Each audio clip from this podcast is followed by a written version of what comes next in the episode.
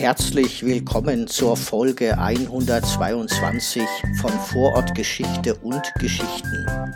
Mein Name ist Maurizio Giorgi, ich bin stellvertretender Museumsleiter im Bezirksmuseum des 15. Wiener Gemeindebezirks und der heißt Rudolfsheim 5 Haus. Heute geht's um den Bergsteiger und Geologen Kurt Turnowski.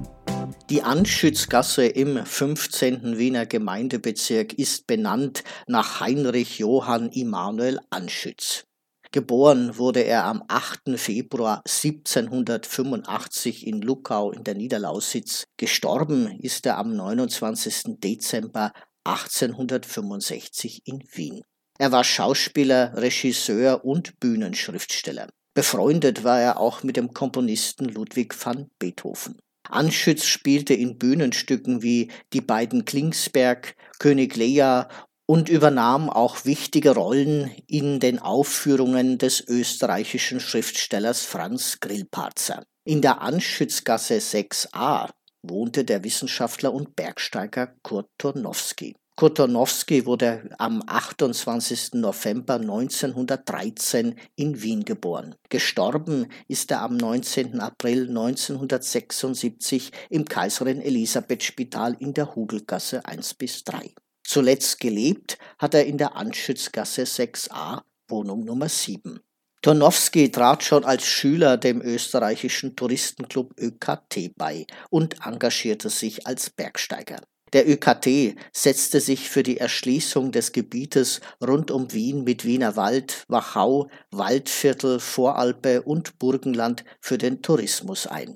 1948 trat er auch dem elitären österreichischen Alpenclub bei. Beide Clubs existieren heute noch.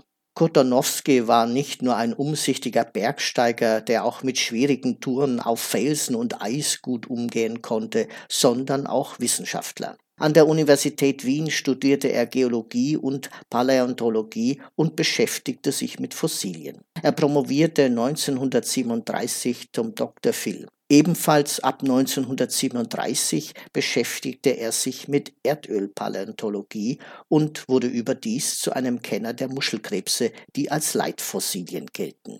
Die winzig kleinen Lebewesen bevölkern seit zwei Milliarden Jahren die Erde. Ihre Skelette und Schalen bildeten zu bestimmten Zeiten eine Schicht, die als Speicher und Lagerstätte für Erdöl und Erdgas dienen.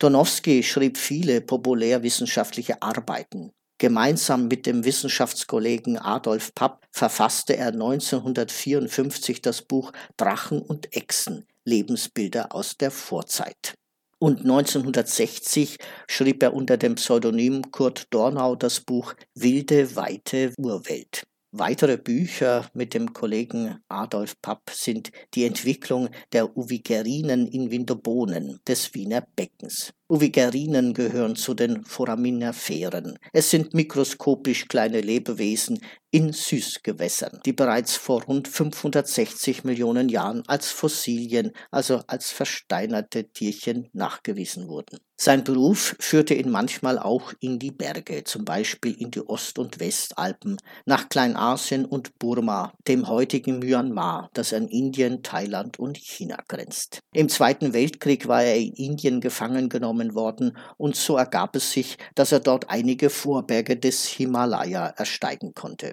Die Zeitung Der Gebirgsfreund vom Oktober 1935 schreibt auf Seite 12 unter der Überschrift Schriftum Karten Kunst.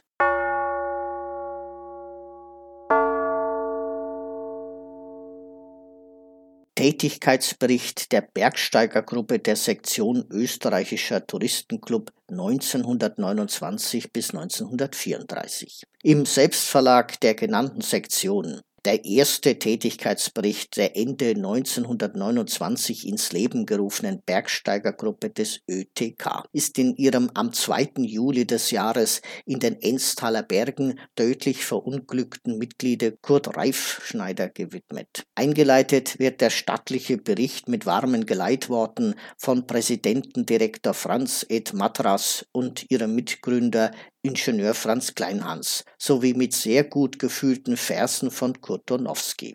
In der Einleitung des eigentlichen Berichtes ist es sehr interessant zu lesen, dass die Sektion ÖTK als die erste und einzige des DUÖAB unter den hunderten großen und kleinen Sektionen die Jugend in solchem Ausmaße zur Mitarbeit heranzieht. Die Jugend, die das Werk von mehr als 60 Jahren, die Arbeit des ÖTK im Dienste der Bergsteiger behüten und weiterbilden soll.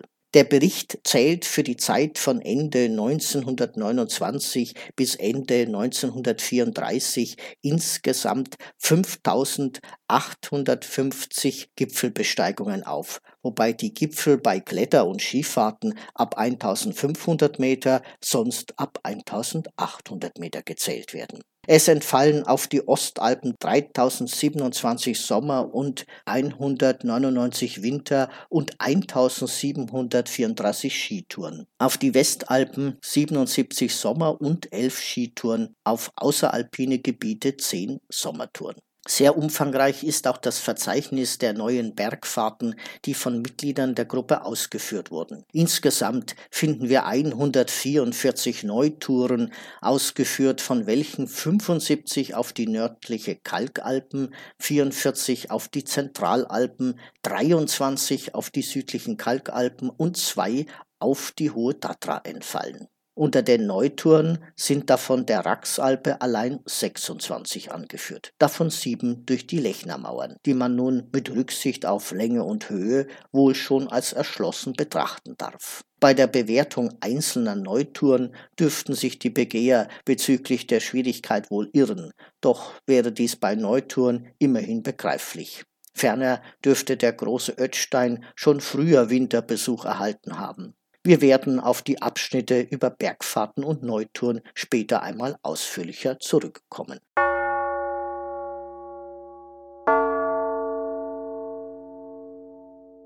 Aus dem neuen Wiener Tagblatt der Tagesausgabe vom 18. November 1935 auf Seite 7 erfahren wir, dass es an diesem Tag um 7 Uhr einen Arbeitsabend der heimatlich und naturkundlichen Abteilung im Clubheim im ersten Bezirk in der Bäckerstraße 3 gibt. Einen Vortrag von Kurt Tornowski aus der Urzeit des Lebens mit Lichtbildern. Ja, wenn du Fragen hast, kannst du das hier auf Spotify for Podcasters machen. Gern auch mit einer Sprachnachricht oder uns schreiben und zwar an presse.bm15.at. 15 als Zahl. Nächste Woche ist wieder Brigitte dran. Bis zum nächsten Mal, euer Maurizio.